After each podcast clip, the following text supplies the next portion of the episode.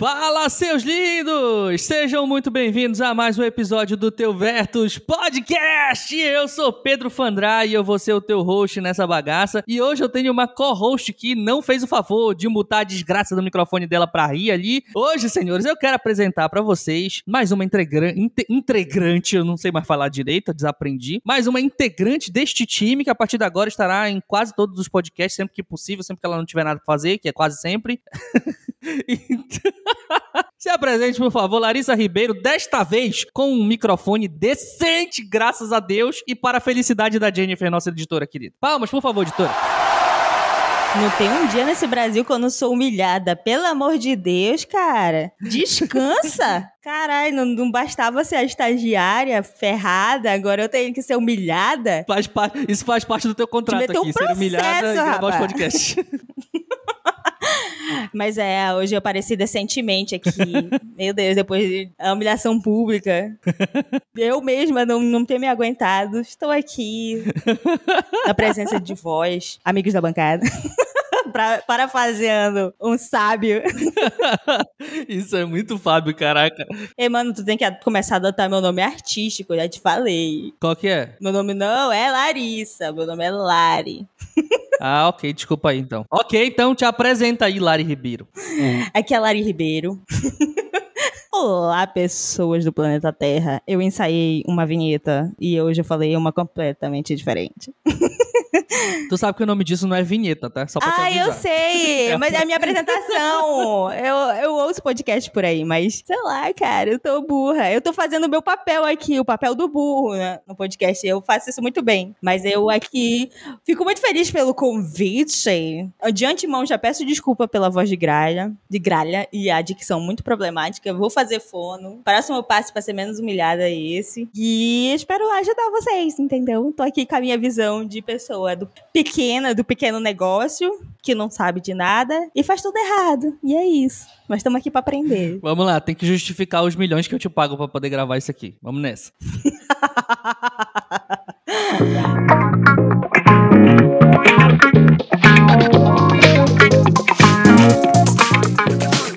bem, muito bem, senhores. Do que, que a gente vai falar hoje, tá? Hoje nós estamos aqui juntos para poder continuar a minha série que eu comecei aqui, agora é nossa, né? Mas a gente começou uma série uh, explicando um pouco para vocês sobre estratégia de marca, sobre negócio, enfim, sobre a minha visão das marcas. Antigamente eu chamava de metodologia, eu parei de chamar de metodologia porque quando eu penso em metodologia eu penso num passo a passo, né? Um negócio meio faseado. E na verdade, essa questão de quatro dimensões da marca é mais uma forma de eu enxergar as marcas. Eu vejo as marcas dessa maneira. Então é como se fosse uma visão do, do, método, uma visão de como é que eu enxergo as marcas. Então eu tô começando a chamar assim, eu ainda tô decidindo como é que vai ser. Mas qual é a questão? A gente começou, eu comecei a fazer essa série e a gente já falou sobre a primeira dimensão e a segunda dimensão. Hoje aqui a gente vai começar sobre terceira dimensão. Fazendo um breve resumo rapidamente aqui, pra gente poder passar para a terceira dimensão, que é o tema de hoje. A gente falou sobre a primeira dimensão, que é a dimensão do negócio. E aí, quem não escutou o podcast, eu aconselho que escute, porque tá bastante denso. Isso é verdade. Tem bastante informação lá. Inclusive, antes da, da, da, Larissa gravar aqui, ela já tinha me dito isso, que tá bastante denso. Mano, tu, tu precisa ouvir. Se tu não sabe de nada, só tá fazendo tudo errado, ouça, comece pelo começo. Vai lá para aquele episódio que ele vale a pena. Pô, show de bola. Então, o primeiro episódio é basicamente um resumo sobre o que o empreendedor precisa saber sobre negócios, né? Sobre modelo e sobre plano de negócio. Tem uma cacetada de informação lá. Eu não vou resumir mais do que isso, porque senão eu vou gastar mó tempo aqui e a gente precisa seguir pro próximo tempo. A segunda dimensão é a dimensão da estratégia da marca. É aonde a gente vai encontrar o famigerado, famoso, que todo mundo fala por aí, um monte de gente não sabe o que é, mas continua repetindo, que é o tal do posicionamento da marca. Que pouquíssimas pessoas aí, principalmente pelo Instagram fora, sabem do que estão dizendo quando falam sobre posicionamento de marca. Isso é verdade. Mas não quero entrar nesta celeuma agora, ok? É, igual tu já começa derrubando o povo, rapaz. Como é que eu vou conseguir enganar todo mundo? Para. Não citei nomes, não citei nomes. ok. Muito bem, aí a gente falou sobre posicionamento de marca, falou sobre estratégia de marca, falou sobre personalidade, sobre como que a, que a empresa vai atingir os seus é, objetivos de negócio a partir da estratégia da marca, experiência e etc. Enfim, falamos sobre um monte de coisa que está dentro da parte da estratégia, que é a dimensão estratégica da marca. E a gente fechou, dentro da minha visão, a base do retângulo, né? Para quem tá com tem um pouco de imaginação aí, imagine um retângulo no chão, beleza? E aí essa vai ser a base, é o que é onde, onde a gente vai construir as coisas. Eu utilizei uma, uma, uma analogia no último, no último episódio dessa série série um pouco mais inteligível a analogia da, da casa, né, sendo construída. Então é como se a gente estivesse delimitando ali tanto a base, né, o alicerce da casa, quanto os materiais que a gente vai utilizar para construir a casa. E a partir de agora esse negócio vai aparecer, que vai começar a subir. Então vai para frente, vai para pro mundo, que é na dimensão das expressões da marca. E aqui dentro das expressões, a gente vai falar sobre design, a gente vai falar sobre comunicação, a gente vai falar sobre expressões verbais, a gente vai falar sobre site, a gente vai falar sobre um monte de coisa, tá bom? Então fica com a gente e a gente se vê do outro lado. Vamos nessa. Muito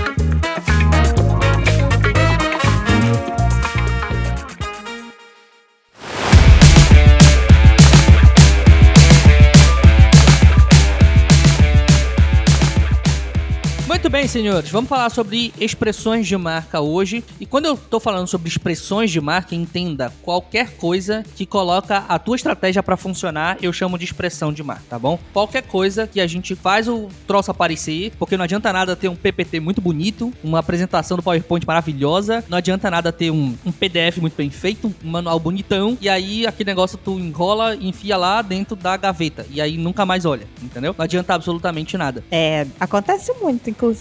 Já passei por isso. Não, quando foi entregar o posicionamento e tal, eu, é verdade, tudo isso é impressão sua, não sei o quê. Ah! E aí, quando eu, Eu aí depois eu me deparei assim, caralho, agora que eu sei o que que é, como é que eu uso isso? O que, que eu vou fazer? Tá, eu sei que valores, DNA da marca, posicionamento e tal, mas tá, e agora? Como é que eu faço acontecer as coisas, entendeu? Exatamente. E aí esse é um dilema que a maior parte dos empreendedores acaba enfrentando quando tem um mínimo conhecimento de marca, um mínimo conhecimento de branding e aí precisa expressar. Muito bem. Eu quero definir aqui, separar basicamente, usar a mesma, a mesma definição, a mesma classificação que o pessoal da Brandster utiliza, porque eu acho que é uma muito fácil de entender, tá? Dentro do, do conjunto de expressões da marca, a gente pode ter as expressões visuais, as expressões verbais e as expressões experienciais, tá bom? Muito bem, começando pelas expressões visuais, que muito provavelmente são as mais conhecidas, então vamos tirar logo lá da frente. Tudo aquilo que a gente transforma em algo que o cliente pode ver, e aquilo é realmente uma comunicação visual, tá dentro das expressões visuais da marca. Então o que que tá aqui dentro? Vamos pensar aqui em alguns exemplos. A gente tá pensando em logotipo, a gente tá pensando na tipografia que a marca vai utilizar. Para quem não sabe, tipografia é as fontes, são as fontes, né, que a marca utiliza. Cores, tipo de imagem, identidade fotográfica. O que mais que tem aí? Me ajuda, Larissa? Vamos lá. Justifica os milhões que tu recebe.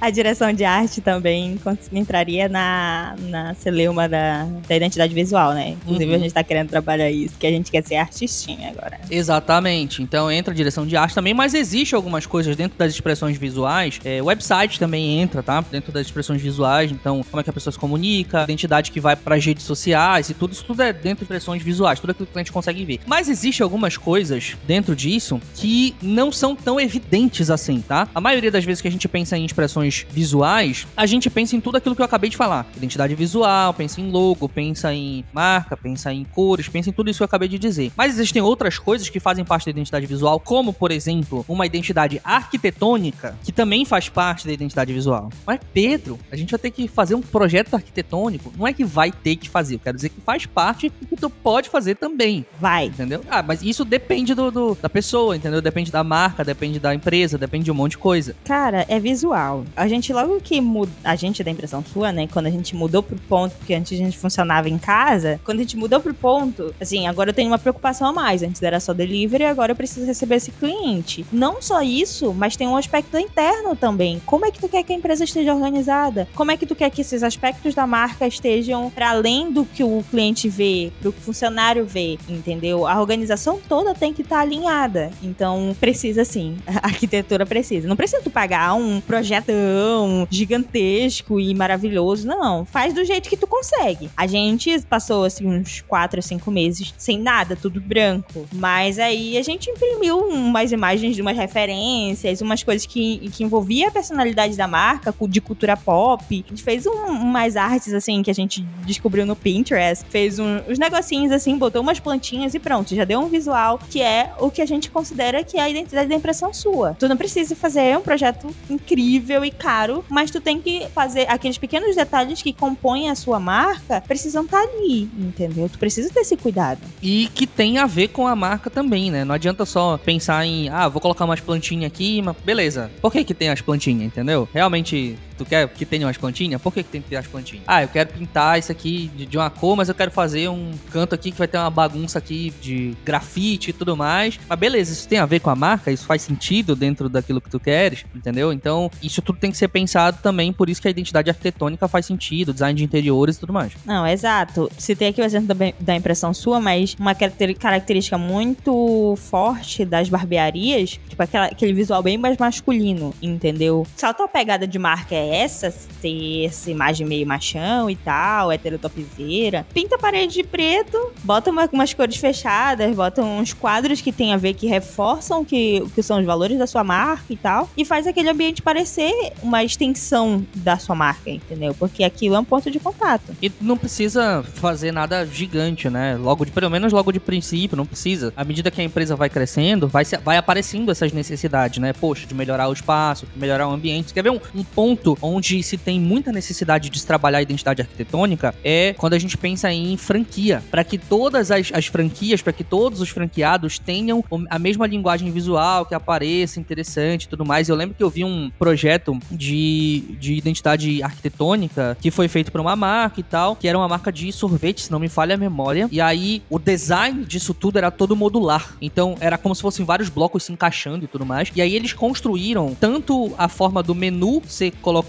né, na hora do, da pessoa escolher, né, o, o, cardápio, escolher as paradas que ela ia comprar, quanto na hora de servir, ela se servia num negócio que parecia um bando de bloquinho assim encaixado também. E a identidade arquitetônica do espaço era todo cheia de blocos encaixados também, parecia que tinha sido um bando de Lego montado, entende? Então isso traz um, uma identidade muito interessante, uma parada muito legal para a marca, mostra um pouco de diferença também, porque design ajuda a trazer um pouco de diferencial para as marcas também. E a, acima de tudo, nesse caso das franquias, gera unidade, principalmente, porque quando tu tem 200 franquias espalhadas pelo Brasil inteiro, tu precisa ter essa unidade, porque senão o bagulho vira uma zona, né? É, o objetivo é sempre parecer a mesma coisa. Tu criar uma identidade e sempre que tu for reproduzir em qualquer canto, seja ele no envelope, seja ele num marca-página, seja ele na arquitetura, que é seu cliente ou uma pessoa que tá passando ali vai olhar e vai dizer: ah, aquele local é daquela marca. Eu tenho certeza que é porque aquelas são as características daquela marca. É tu conseguir que a tua imagem seja muito clara, entendeu? Tudo reflita isso. E para quem pretende franquear, tem a, a, pretensão de crescer e se expandir, tu ter essa unidade visual é extremamente importante. Todo, na verdade, toda uma unidade dentro do negócio. Tudo tem que estar tá bem alinhado. Mas o fator visual, de unidade visual, ele é extremamente importante. Ainda surgem muitas, como é que eu posso dizer, objeções em relação a isso, né? Poxa, será que realmente faz tanta diferença assim? E aí vamos tentar fazer um exercício mental aqui, né? Que é um exercício, inclusive, que o próprio Sebastião faz num, em um dos cursos, que eu acho muito legal e eu acho ele muito fácil de, de, de trazer aqui, né? Que é o seguinte, imagina que tu tem um escritório de arquitetura. E aí,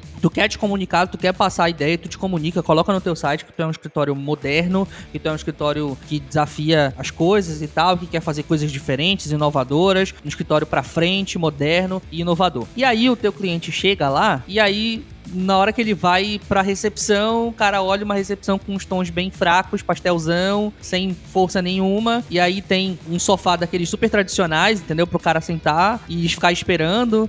E, cara, a primeira coisa que o teu cliente vai olhar e vai ver, vai dizer assim, mano, mas cadê a modernidade que eles disseram que tinha, entendeu? Isso é acaba surgindo em qualquer ponto de contato da marca, acaba surgindo, inclusive também na maneira como as pessoas vão ver, como as pessoas vão enxergar esses elementos que às vezes passam desapercebidos, como a poltrona, como o sofá e, enfim, tantas outras coisas, o balcão de atendimento. Então, tudo isso que, que comunica a marca visualmente falando faz diferença no final do dia. Galera, se tu quer mandar sinais que você quer estar na mente do teu cliente, tudo comunica, entendeu? Você manda sinais tangíveis e intangíveis para que aquela pessoa forme uma imagem sobre você. Então, tudo comunica, tudo conta, tudo é importante. Claro que existem prioridades e restrição de orçamento trabalhamos em alto grau. Exato. Dentro do, de tu ser pequeno, tu tem uma questão muito sensível que é a restrição orçamentária. Assim, é evidente, tu tem que trabalhar com os recursos que tu tem. Parece que quando o mundo tá caindo na tua cabeça, tudo é prioridade. Porém, tu tem que pensar com carinho nisso, entendeu? Que tipo de experiência tu quer dar? Que tipo de sinais você quer dar pro teu cliente? Como é que quer que as pessoas te notem, entendeu? Tu quer que aquela imagem fique muito clara na mente das pessoas? Trabalhe arduamente para isso. Como diria novamente, eu vou citar inúmeras vezes o Sebastião aqui, porque ele é um mentor para mim, mas como diria novamente Guilherme Sebastiani, se tudo é importante, então nada é importante. É necessário que se haja essa priorização, que se haja essa escolha na, naquilo que tu vai investir, porque nem todo mundo é uma Coca-Cola, entendeu? A maioria das empresas não é uma Coca-Cola que tem milhares de milhões e milhões e milhões de dólares para investir. Isso, isso que a Larissa falou é muito importante, porque às vezes parece que a gente tem tanta coisa para investir, tem tanta coisa para fazer, e tu fica, caraca, mano, mas eu não tenho dinheiro para isso. Não, cara, para e pensa naquilo que é mais importante para tua estratégia de negócio, para tua estratégia de marketing. Então, exemplo, tu tem uma franquia, a gente tava falando de uma franquia, tá começando uma franquia, o mais importante da, da franquia é processos, tu, todos os processos precisam ser muito bem delimitados e precisa ser tudo muito parecido. A identidade visual, a identidade é, verbal precisa ser muito parecido, precisa tudo, ser tudo igual e também a identidade arquitetônica para que aquilo fique igual. Então tu precisa olhar quais são os elementos que são mais importantes, aquilo que tem mais quantidade, que, o que, que aparece mais pro teu cliente, aquilo que é mais importante dentro da tua comunicação. Todos esses elementos, eles vão te ajudar a chegar num resultado final. E aí, se a gente para para pensar, por exemplo, vou pegar aqui o meu negócio, por exemplo, meu negócio como estratégia, como estrategista de marca, como especialista de branding, design de marca e etc. Quais são os pontos de contato que eu tenho? Eu tenho website, eu tenho as minhas redes sociais, eu tenho meu podcast, tenho identidade visual, obviamente, eu tenho a minha própria cara, porque o meu negócio sou eu, é o meu nome que tá lá. Essa, inclusive, eu preciso tomar cuidar um pouco melhor. É. Realmente. a fachada não ajuda, então a gente precisa melhorar o resto das coisas. Então, isso tudo são pontos de contato, certo? Agora, se eu for parar para olhar e analisar o que, que eu tenho de pontos de contato mais importantes hoje e que eu deveria prestar mais atenção, muito provavelmente um dos melhores e maiores e mais importantes pontos de contato que eu tenho hoje é o Vertus Podcast que tu tá ouvindo agora. O, o, esse podcast ele tem me gerado muitas conexões, tem me gerado clientes que vêm me procurar por causa desse podcast, por causa do que eu ensino aqui aqui. E se eu fosse colocar em, segundo grau de importância, seria muito provavelmente o meu website, que por enquanto está em, processo de redesign, mas ele está em processo de redesign justamente, justamente porque eu identifiquei que ele era um ponto de contato importante e que eu precisava refazer e colocar um pouco mais da minha marca, ter um pouco mais de cuidado, no fim das contas, com ele, porque eu identifiquei que ele era um ponto de contato importante. Então, esse exercício de priorização, toda marca precisa fazer. Sim, dado a escassez dos orçamentos, você tem que escalar. Exato escalar. O que, que é fazer, realizar uma escala do que, que é mais importante. Eu sei que quando tá tudo desmoronando e nada tá dando certo, já é difícil da gente identificar. Mas é parte, faz parte, entendeu? Você escolheu essa vida, você que dê conta. aceita que dá menos. Vai ser difícil, tu tem que aprender, tu tem que estudar. Eu sei que vai ter uma hora que tu vai descobrir que tu não sabe de uma porrada de coisa no mundo, mas tu vai ter que aprender, tu vai ter que botar a mão na massa. Se tu não pode pagar um estrategista, tá, então vai ver uns tutoriais aí, maratona Vertus, entendeu? Paga um curso para não profissionais, entendeu? Vai atrás. Se tu não sabe sobre, sobre arquitetura, tu não sabe sobre design de interiores e decoração. meu filho, o pai dos burros, o YouTube, ele ensina como ninguém. Pode crer. Meu filho, tutoriais e sites e Pinterest, referências, tudo você vai encontrar. Se você pesquisar assim, barbearia masculina, tu vai encontrar um monte de exemplos e alguma coisa vai te agradar. Exato. Se visualmente é um salão de beleza, salão masculino, estética, estética. No fim das contas, o que a gente tá dizendo é o seguinte: se vira. Pesquisa, amado. é isso. Pesquisa. Vai, mano. Segura essa pica aí.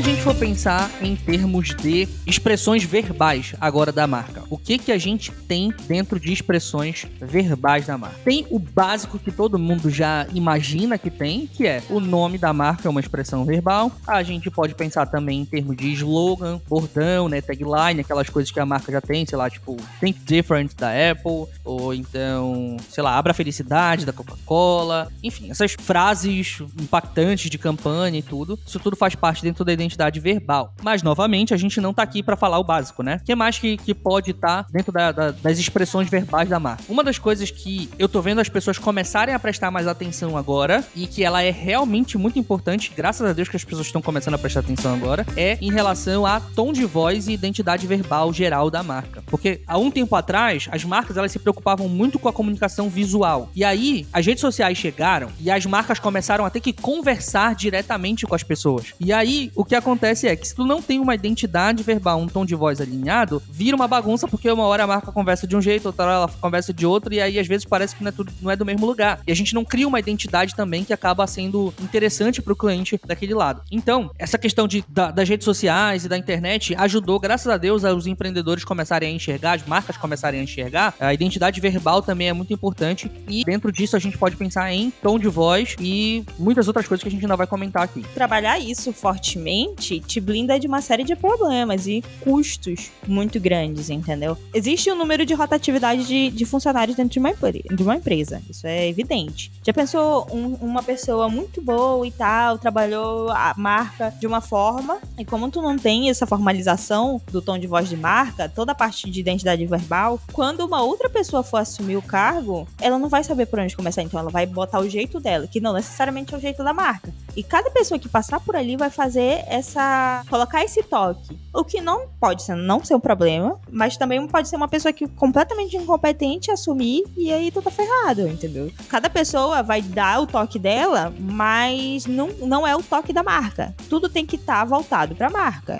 Entendeu? Faz sentido pra marca? Se sim, mas se não faz, não faça. Ele é um restri te dá restrições. É Exatamente. É, e, e, o que acontece é que, na verdade, a marca consegue dialogar melhor, assim, né? Quando a marca só é visual, só pensa no visual, na hora que ela precisa dialogar com o cliente, ela acaba gerando uma esquizofrenia, né?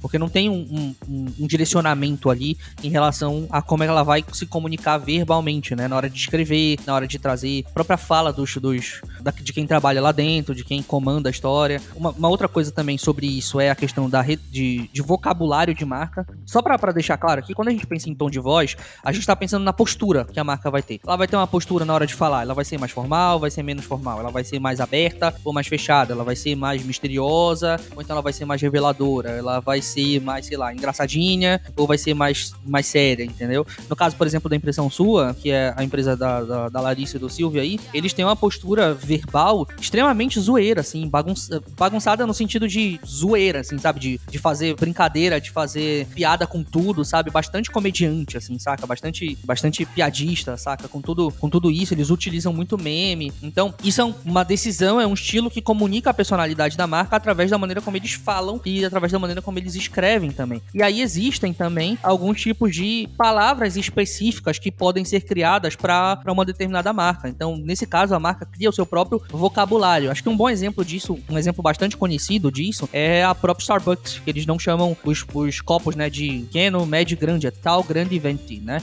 Inclusive, eu assisti, eu assisti um filme um tempo desse que o cara chega numa Starbucks pra pedir, e aí ele fala assim, ah, eu quero um, um café grande, preto. e aí a mulher falou assim, grande? Tipo assim, querendo consertar ele por causa da linguagem da, da marca, né? Ah, eu quero um café grande preto. Aí ela fala assim, ah, beleza, não, aqui a gente tem, você quer dizer o tal, né? Que é o, seria o grande dele. E, mano, o cara vai dar uma zoada com a mulher, tipo assim, não, na verdade tu é burra em três línguas diferentes, porque nenhuma das, ah, nenhuma das palavras que vocês utilizam significa realmente o que vocês querem dizer na linguagem certa, entendeu? O cara esculhamba com a mulher no Starbucks. Eu falei, gente, pra que tudo isso?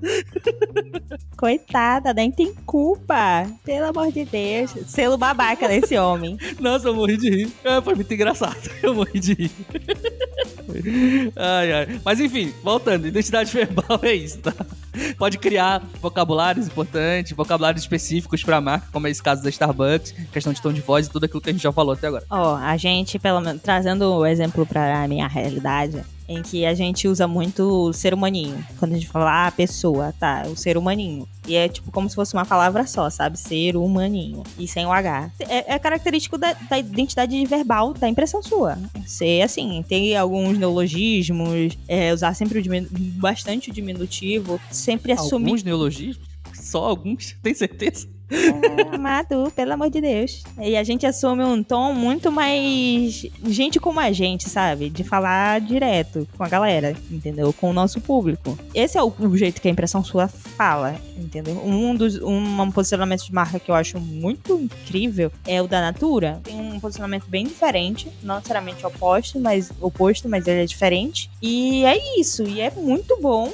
E é um jeito diferente de se, de se expor ao mundo, entendeu? De conversar com o mundo. E aí você tem que encontrar o seu. Um outro, um outro bom exemplo também de identidade verbal, se vocês quiserem exemplos para poder verificar aí, é. a- eu gosto demais da FD Hype, já falei aqui várias vezes sobre ela. E a FD Hype é um exemplo, assim, incrível de, de identidade verbal, assim. Principalmente de identidade verbal, porque a identidade visual deles é legal, mas ela não é nada demais, assim, entendeu? Não é muito absurda de diferente. Não tem nada assim que. Meu Deus do céu, que maravilhoso. É ok, é boa, é muito boa, é muito bem feita. Mas não tem nada que salte aos olhos. Mas na, na hora que eles abrem a boca e começam a falar, e vira. E, e vem a identidade verbal, o negócio fica louco, assim, demais. É muito bem feito. Sigam After Hype e estudem, na verdade, tudo aquilo que é feito ali. After Hype me patrocina, por favor. Porque senão eu vou gastar todo o meu dinheiro com vocês. eu sou apaixonada por eles. Teve um dia que eu me peguei maratonando os destaques dele, acompanhando os fanfics que estavam lá. Adoro a moça do marketing, inclusive, me representa. E, e junto com o Júlio, melhor casal, mesmo que eles não queiram aceitar. Eu sou assídua consumidora do conteúdo da After Hype. E é incrível o quanto tu se conecta com aquilo. Tu vê a, a- audiência que tá lá, né? Os seguidores, comentando. Eles criam uma treta e a galera embarca na onda, entendeu? É isso, a tua força de marca. Tudo isso contribui pra tua força de marca. No caso deles, a parte visual. Tu cria uma identidade que te distingue dos outros. né? Exato. Tu pode comprar em qualquer papelaria, um caderno, um, uma- um bloco de notas, mas por que tu vai comprar o da After Hype? Porque lá tá dizendo uma frase que tu gosta de ouvir, entendeu? Que tu costuma falar, que aquilo ela é uma, ela é um- uma expressão pra Te você representa. mesma. Exatamente. É você buscando suas expressões. A marca se expressa e você se expressa com, com aqueles artefatos da marca. Aí eu tô muito inteligente. Aprendeu com o Estevam. Artefatos da marca. É, mano, muito fancy ele. Elevou o nível do, do jovem rasteiro. cara, show de bola. Então, sobre identidade verbal, a gente pode falar sobre essas coisas. E aí, a gente, cara, pode est- esticar um pouco aqui, falar sobre redação publicitária, como é que a marca vai es- escrever quando falar de redações específicas. Mas isso aí é um negócio um pouco mais complexo, de marcas muito maiores, e não é o tipo de público que eu costumo conversar aqui. Então, vamos pular. Se vocês quiserem saber mais sobre isso, me chama que a gente conversa, ou então me chama pra fazer teu projeto. aquele, a- aquele jabá no meio do rolê. Que isso, rapaz. Vendo jabá louco. Porque quando a gente faz jabá no começo, o pessoal não escuta. Quando faz no começo, o pessoal não escuta, tem que encaixar no meio, entendeu? Pegar de surpresa. Vamos lá, qual que, qual que é a diferença? Quando a gente pensa de copywriting, a gente tá pensando em uma redação pensada para gerar vendas, tá? Então, copywriting é uma redação feita para gerar vendas. Por isso que a gente fala muito de copywriting quando vai falar de landing page, quando vai falar de venda de curso, quando vai falar de venda de alguma coisa. O foco do copywriting é gerar vendas. Esse é o objetivo. Uma redação persuasiva para gerar vendas. Obrigado. Persuasiva. Tá querendo lembrar disso aí, eu tô me agradecendo a mim mesmo, então vocês estão provavelmente pensando que eu sou meio esquizofrênico. Mas ok. Então isso é copywriting. Quando a gente pensa de redação publicitária, não necessariamente a- aquela redação tá pensada para fazer a pessoa comprar. Ela pode ser só uma redação feita para poder expressar aquilo que a marca quer dizer, entendeu? Então não necessariamente pode ser também. Copywriting vai estar dentro da parte de redação publicitária para marcas, mas não necessariamente toda a redação publicitária vai ser um copywriting, entendeu? Entendi. É a diferença, a linha tênue entre publicidade e propaganda, que até hoje eu não descobri 100%. Aí vou ter que chamar um publicitário para vir falar sobre isso aqui. Tá vendo?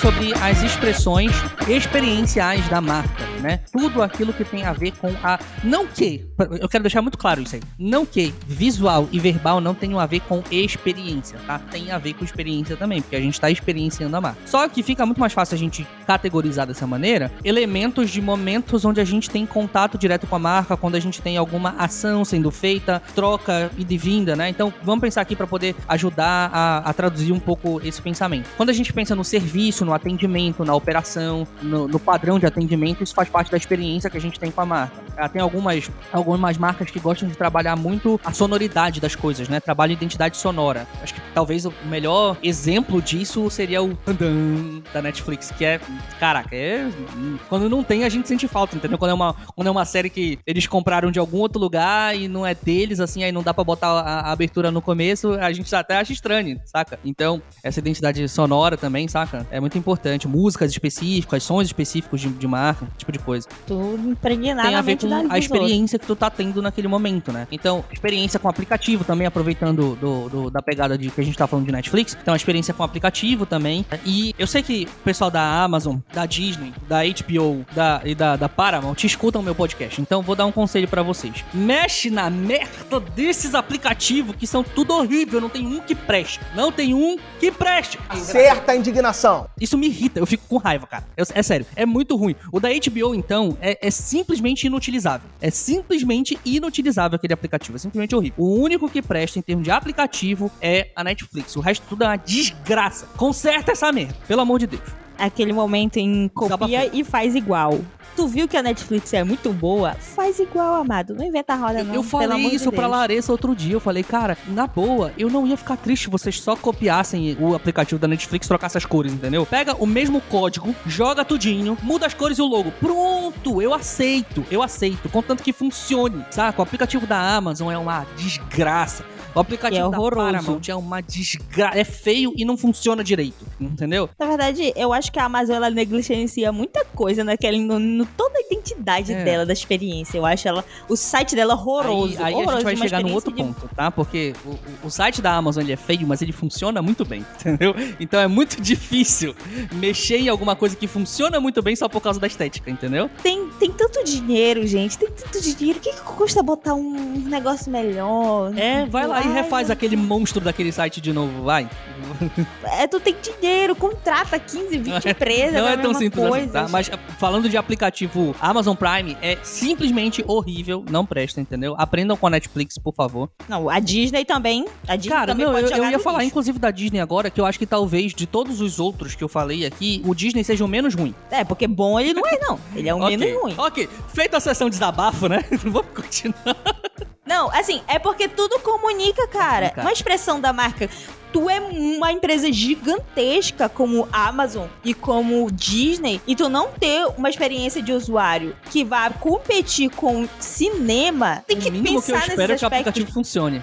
No, na Disney, eu- uma coisa que eu acho absurda, se tu quiser voltar, tu não tem como, tu tem que sair da tela e tu tem que dar um monte de passos só pra tu sair da, da pra tu voltar ao menu, entendeu? Pra voltar ao episódio, qualquer coisa. sim, assim, sim. É muito Cara, é muito ruim e a ideia é essa, tá? É a gente pensar na experiência do cliente em todos os sentidos, tá? Na experiência do cliente todos os sentidos. A gente falou, por exemplo, de sons, a gente falou, sobre, por exemplo, de arquitetura interna, né? Que faz parte um pouco sobre isso, mas entra mais na parte de decoração, de identidade visual, editação e etc. A gente pens- pode pensar também, eu lembrei aqui de uma coisa que, que, que me lembra um pouco do- de, de muitos anos atrás, que é da loja da Melissa. A loja da Melissa tem cheiro de chiclete, né? Melissa é Melissa em qualquer canto, cara. É, É, impressionante. incrível isso. Tu, tu chega, tu começa, tu tá no shopping andando, aí tem uma loja da Melissa a 20 metros pra frente, tu já tá sentindo o cheiro daquele negócio. Tu sabe que tem uma Melissa aqui, saca? A Melissa é. Assim, essa questão da, da É, é é uma- pegada completamente diferente. Tem pouquíssimas marcas que fazem isso. E, putz, é uma marca de sapato que investe em identidade olfativa, entendeu? O quanto que isso é louco? Não só isso. Tipo, não é. é- Ela é toda diferentona. Assim, eu não gosto de Melissa. A marca, eu Uhum. não sou consumidora. Mas eu acho tão incrível. Eu queria. Às vezes eu fiquei dizendo, por que eu não gosto? Eu poderia gostar. Olha esse cheirinho. É uma delícia. Assim, a- toda a identidade da loja, ela é única. A galera que consome, ela tem um perfil muito particular, aham. entendeu? É uma galera diferentona, entendeu? E é. Assim, não, não inventou a roda. Ela fez, assim, o Eu, eu queria trazer aqui rapidamente dela. um exemplo de, de arquitetura. Mas, Pedro, tu não falou que arquitetura é identidade, identidade visual, não é experiência visual? Pois é. Só que quando tu faz a arquitetura fazer parte da experiência de consumo, aí a gente tá tra- transitando nos dois exemplos, né? Nos dois meios. Qual que é o exemplo que eu queria trazer? Das lojas da Apple. As lojas físicas da Apple. Porque hoje a gente tem, por exemplo, Samsung fazendo tudo a mesma coisa nas lojas. Só que esse conceito de loja extremamente aberta, que tem, tipo, pouquíssimos produtos, que tem só uns balcões no meio, onde tem que ter um. um- eu lembro que eu vi um documentário que o Steve Jobs ele se preocupava, inclusive, com a angulação dos produtos para que tivesse confortável pra média de altura das pessoas, entendeu? O quanto que ele era psicopata, assim, com esses detalhes, entendeu? Extremamente psicótico com, com todos esses detalhes, min- minu- essa minuciosidade. Então,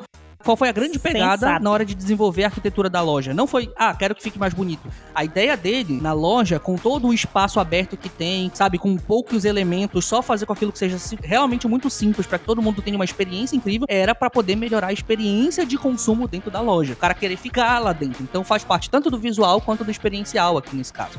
Às vezes as pessoas confundem, diz que branding é enfeite, dizendo que é só coisa pra grande, é preocupação que tu pode negligenciar. Mas assim, quando o cara tem esse nível de cuidado com a marca dele, com todos os aspectos que a pessoa vai encontrar com aquela marca, aquela marca ela tem anos luz de diferença de, de qualquer outra empresa. Ela vai estar assim, anos luz de qualquer de qualquer outra que tente tirar ela daquela posição e os clientes, os consumidores, mesmo aqueles que não, não que tem até aversão àquela marca, vão ter que admitir que ela é foda. E quem gosta vai pagar o preço que for Isso é, é uma parada que eu aquilo. comento muito em relação aos, aos pequenos empreendedores, assim, entendeu? Em relação às pequenas empresas. Quando tu investe em alguma coisa relacionada a branding, relacionada a design, relacionada a al- algo que melhore a experiência geral do teu cliente contigo, quando tu pensa em grandes empresas, o espaço entre as grandes empresas, ele é muito pequeno. E um passo que tu dá pro lado não te distancia muito. Porque as empresas são grandes, então elas ocupam muito espaço. Se tu te diferencia uma besteirinha só um pouquinho assim pro lado, investe numa, num trocinho desse tamanho, passo que tu dá pro lado pra te distanciar do teu concorrente é muito pequeno, então não gera um diferencial tão grande assim. Dentro dos pequenos, qualquer micro passo que tu dá diferente do teu concorrente, o espaço que tu abriu dele pra ti é muito grande. É muito grande. Se tu investe, por exemplo, numa experiência interessante, um- num mar de pequenas empresas, de pequenas empresas que não fazem isso,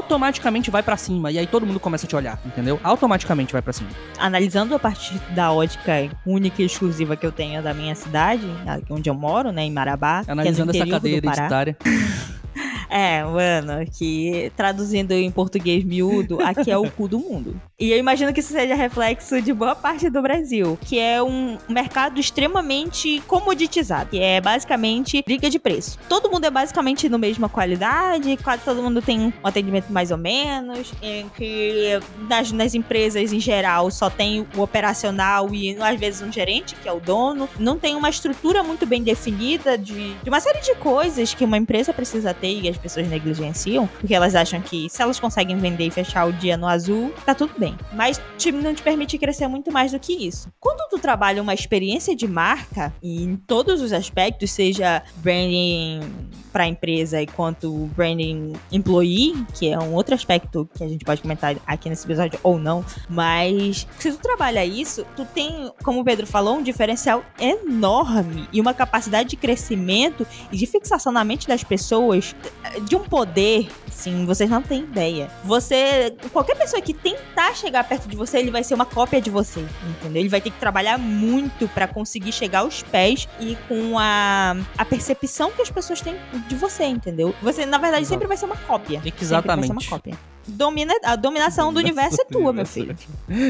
Pra continuar aqui em relação aos exemplos, né, que a gente pode trazer, a gente pode pensar em aromas, como a gente tava falando, foi aonde parou, né, da, da Melissa. Pode pensar em sabores, se a gente estiver falando de alguma coisa que tem a ver com sabores, né, restaurantes, etc. Pode ter ali, sei lá, um tempero específico. Enfim, pensa aí, tá? Esse podcast não é pra te dar as soluções, é pra gerar as perguntas. Texturas, materiais táteis que a pessoa pode pegar, pesquisa. É, exatamente. Passa pesquisa. Pesquisa. Procurem, procurem exemplos. Existem empresas especializadas em criação de cheiros para verdade. sua marca. Pesquisa. Existe. Vá pesquisar lá. Use o poder do, que, do pai do mais Google. do que isso, na verdade, eu, eu desafio a todo mundo que tá ouvindo aqui a procurar exemplos fora do teu segmento. Porque é assim que a, a inspiração acontece. Quando a gente procura tudo o que tá dentro do nosso segmento, a gente vai ficar bitolado. Vai trazer só soluções que já existem. Vai ser só, sei lá, uma cópia ou melhor feita, se tu conseguir fazer melhor do que o cara que fez, ou então mal feita, entendeu? Agora, quando tu consegue pensar novas possibilidades olhando é, elementos de outros segmentos de mercado, tu consegues trazer mais riqueza pro teu projeto. Eu lembro que num dos cursos que eu fiz, eu fiz um curso de branding para pequenas empresas com a Lívia Germano, que inclusive já teve um podcast aqui comigo exatamente sobre branding para pequenas empresas, que é um podcast muito bacana, inclusive. A, a Lívia, ela é CEO da, da Sincera, né? Que é uma, uma consultoria estratégica para pequenas empresas também, muito boa. E aí, dentro desse curso, ela, desse curso, ela mostra um dos exemplos que ela fez, que foi do grupo A, se não me falha a memória, que é um grupo de. Uh, como é que é o nome daquilo? Hospital ambulatorial, que faz exame de sangue, essas coisas, tá? Vai fazer coleta de exames e tudo. E aí, esse, esse processo, ele é sempre muito chato, muito. Ninguém quer estar tá ali, entendeu? Ninguém quer estar tá tirando sangue ali, saca? É muito chato, muito ruim, é uma desgraça total. E tem até às vezes pessoas que têm gatilho, exato, negativo exato, exato. Isso. E aí, o que, que, que, que, eles fizeram dentro do projeto? Ela buscou, olhou pro, pra necessidade de uma situação que precisava de hospitalidade, que precisava de fazer com que as pessoas se sentissem à vontade, fazer com que as pessoas se sentissem bem naquele local, ou então para diminuir a tensão, se sentir mais à vontade, etc. E aí ela pensou assim, cara, aonde que eu vou buscar inspiração sobre isso? E ela foi buscar inspiração no setor hoteleiro, no setor de hotelaria. E ela buscou grandes hotéis do mundo inteiro, ver qual, como é que era a experiência lá dentro e ver o que, ela conseguia trazer para dentro dessa, da, dessa história dos hospitais ambulatoriais, entendeu? E foi uma sacada maravilhosa. É a hospitalidade, né? Ela tava atrás da hospitalidade. Exatamente. Como é que eu trago Exatamente, isso? Entendeu? Então, é, essa que é a pegada. Acho que se eu pudesse dar um, uma dica aqui, seria isso. Tenta identificar quais são as, os pontos baixos da tua empresa, da tua, da tua experiência de marca de forma geral, para ver o que, que tá faltando. E sabendo o que, que tá faltando, tu consegue procurar em outros locais, em outros segmentos de mercado para ter experiências mais diversas, para ter inspirações mais diversas e não ficar só dentro do teu próprio segmento, porque senão tu vai fazer só o que todo mundo já faz.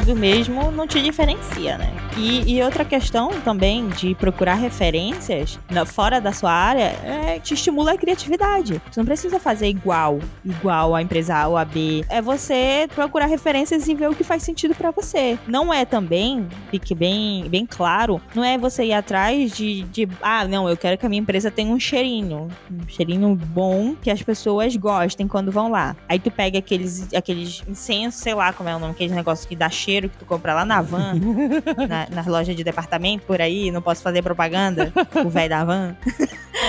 Mas tu vai comprar lá nas lojas de departamento com aquele cheiro horripilante, entendeu? Taca lá na tua empresa e fica aquele catinguento, entendeu?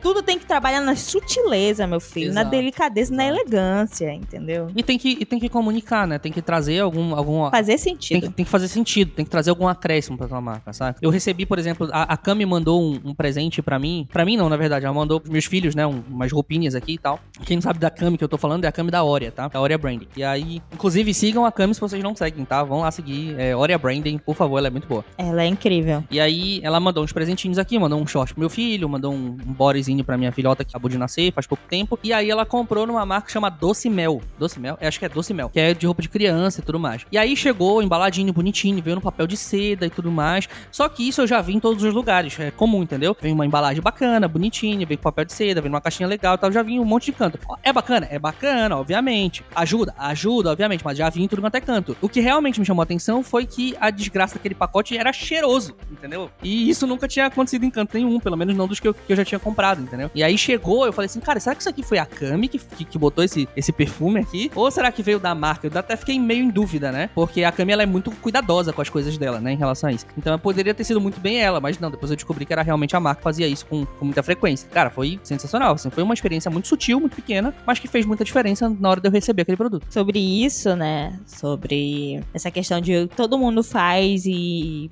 e não tá tudo bem. Você entender o que, como é que funciona o seu mercado vai te ajudar a perpetuar aquilo que é, já é positivo, já é esperado pelo teu consumidor. Não é porque eles, todo mundo faz que tu não vai fazer. Não faça como os streamings. Tem que fazer o mínimo que, que, é, o, que é esperado dentro da tua categoria, do teu segmento, mas tu tem que procurar fazer algo além daquilo. Aquilo e mais um pouco, entendeu? Se aquilo é o mínimo, tu entregar com papel de seda, um pacotinho bonito, uma embalagem bem feita, entendeu? Negócio mais trabalhado. Então tu tem que fazer isso. Boa. Aqui tu tem que fazer também é mais, entendeu? Não te acomoda aí, não. Isso, inclusive, é um conceito que a gente trabalha dentro do branding quando a gente está procurando concorrentes. É o que a gente chama de pontos de paridade. Só para trazer aqui o, o conceito exato para vocês. Pontos de paridade, tá? O que, que é isso? É o que, que é básico do meu mercado e que se eu não fizer, eu nem tô no jogo, entendeu? Eu nem tô no jogo. Vamos imaginar o seguinte: dentro do setor de comida, vai, de, de, de alimentação, de restaurante, o mínimo que se espera de um restaurante é que ele seja limpo. É o mínimo que a gente espera que do restaurante é que ele seja limpo. Se o teu restaurante não é limpo e E a a comida seja boa. Tá, vamos lá, a comida seja boa também, né? Ok. Mas assim, tô pensando um pouco além do básico, né? Pensando na limpeza também, que ainda é básico, mas é um pouco além, né? Que restaurante sempre é sem comida. Então, o mínimo que precisa é o negócio ser limpo, saca? Se, tu, se o teu restaurante não é limpo, então tu não tá nem no jogo. Tu nem começou a jogar o jogo, entendeu? Tu nem começou, nem apertou start, saca? Nem deu start no negócio, saca? Então, esses são os pontos de paridade. O que que tem no teu mercado que é tipo, é obrigatório tu fazer. Tem que fazer, senão se tu não faz, tu tá ferrado. Aí tu pareou, beleza. Como é que eu vou pro próximo degrau, sacou? Esse é o rolê. É o mínimo do mínimo. Se às vezes a tua categoria não tem nem o mínimo, então estabeleça o mínimo. E o mínimo tem que ser muito alto para as pessoas demorarem a chegar. Entendeu? Estabeleça o mínimo muito acima. Que é o que a gente faz na impressão sua. Tipo, tudo é muito ruim, sabe? Olha, se meus concorrentes estão me ouvindo, vocês são muito ruins. É tudo muito ruim, entendeu? A qualidade é... As pessoas estão um pouco se lixando se o material tinha algum bloqueio e em vez de letras tem A humildade passou longe. Mas é. Mano, mas é verdade. Os clientes chegam até mim me dizendo essas coisas. Tô zoando, eu sei, pô. Eu pesquisei essas coisas, que eu fiz o projeto pra vocês, lembra disso, né? Mas é real, entendeu? Tipo, as pessoas estão um pouco se lixando se tinha um bloqueio e se em vez de letra tem números e símbolos, entendeu? Eu imprimi, eu fiz o meu mínimo. Meu mínimo é imprimir. Toma aqui o teu negócio. Não, gente, não é assim. Se o teu cliente é. Não sei, sei lá, deixa eu pensar em outro segmento. De alimentação, que é o mais fácil. As pessoas, a maioria do- do- dos, dos restaurantes e bares lá na tua, na tua região é uma nojeira, né? Todo mundo ceboso. Tu vai, ai não, a gente aqui é excelência e limpeza. Pelo amor de Deus, né? É o mínimo. Se eles não são, eles estão fora. Eles são fora do mínimo. Aceita, esse é o mínimo. Como é, o que, que é o mínimo para uma empresa ser aceitável? Entendeu? Aí você trabalha um degrau acima, entendeu? Para que você sempre esteja vários, vários estágios acima do, do- da média, entendeu?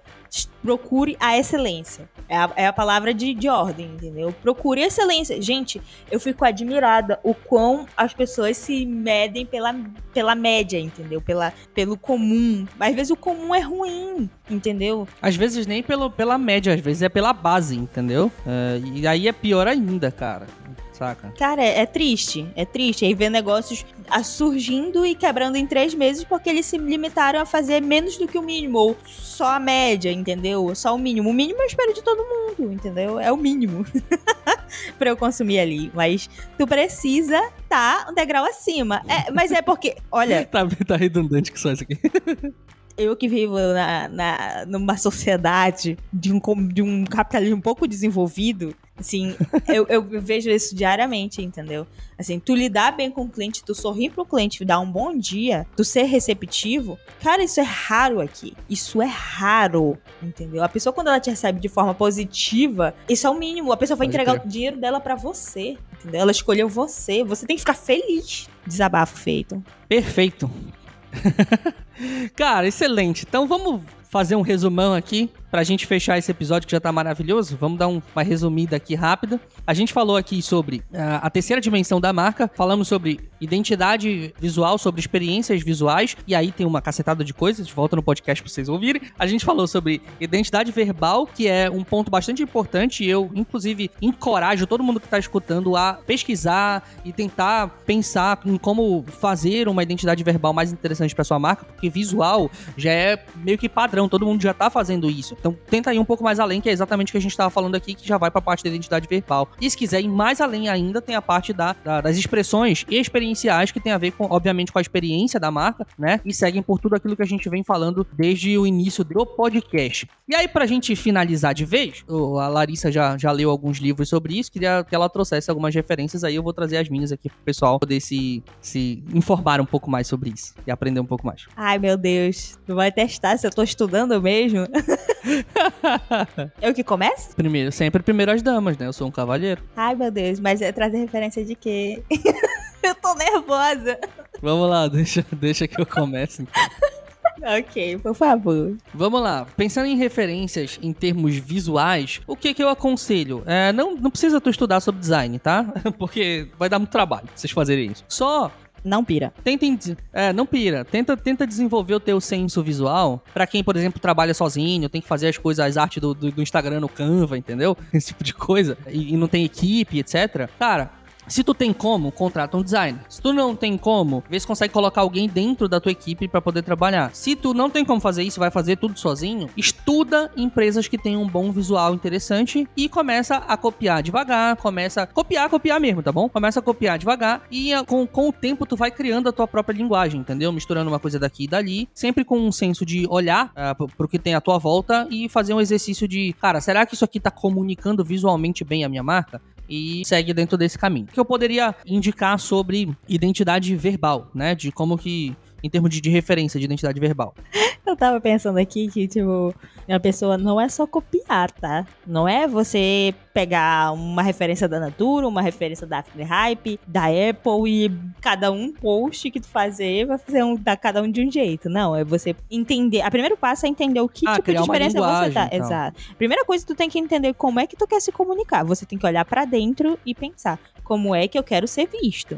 E aí, a partir daí, Ah, Eu- pera lá. Isso aí, pessoal tem que voltar pro episódio passado, entendeu? Que é pra poder entender, tá? O episódio passado da série. Aqui a gente tá falando só da expressão. não, mas aí é- a gente tem que partir de todo tipo de grau de inteligência. Então, senhores, voltem pro episódio passado dessa série, tá? Que é o segunda dimensão, o da segunda dimensão, que é a dimensão da estratégia da marca, beleza? Voltem lá que vocês vão aprender. Pra quem, quem chegou aqui primeiro, é, você começou errado, volte duas casas. E- Três casas, né?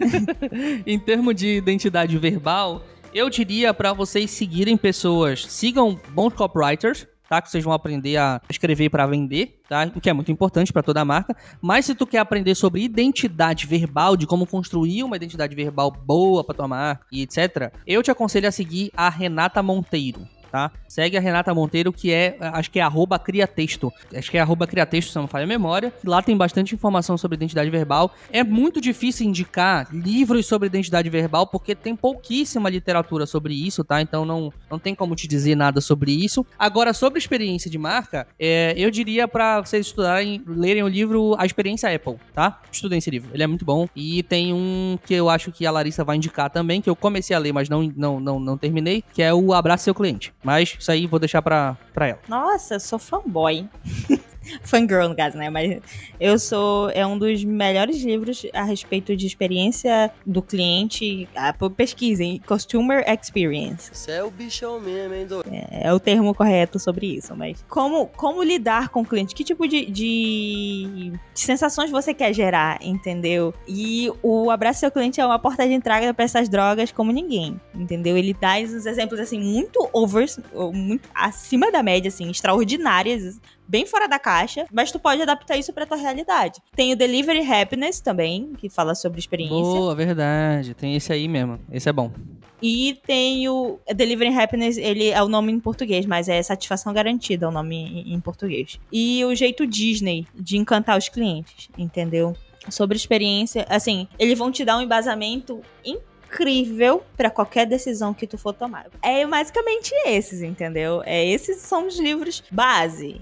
Só que aí vai te abrir mais mais pra mente, entendeu? Perfeito. Perfeito, perfeito, senhores. Eu espero que vocês tenham aproveitado este episódio, porque a gente aproveitou bastante, foi muito maneiro de gravar. E eu tenho certeza que tem muita coisa pra vocês voltarem, ouvirem de novo, anotarem. Pega o caderninho, pega a caneta, anota tudo, procura os livros, estuda e vai fazer essa tua marca melhorar, porque tudo isso aqui tá de graça, tá? Então, pelo amor de Deus, né, gente? Vamos nessa. Beleza? A gente se vê na semana que vem. É, gente, eu precisei caçar muito na internet pra descobrir isso. Pode crer. É, como diria o sábio ET Bilu, busque conhecimento.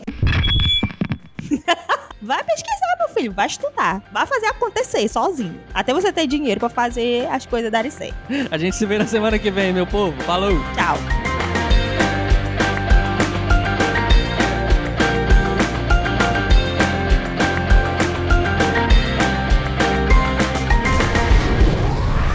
Cosmódromo Estúdio.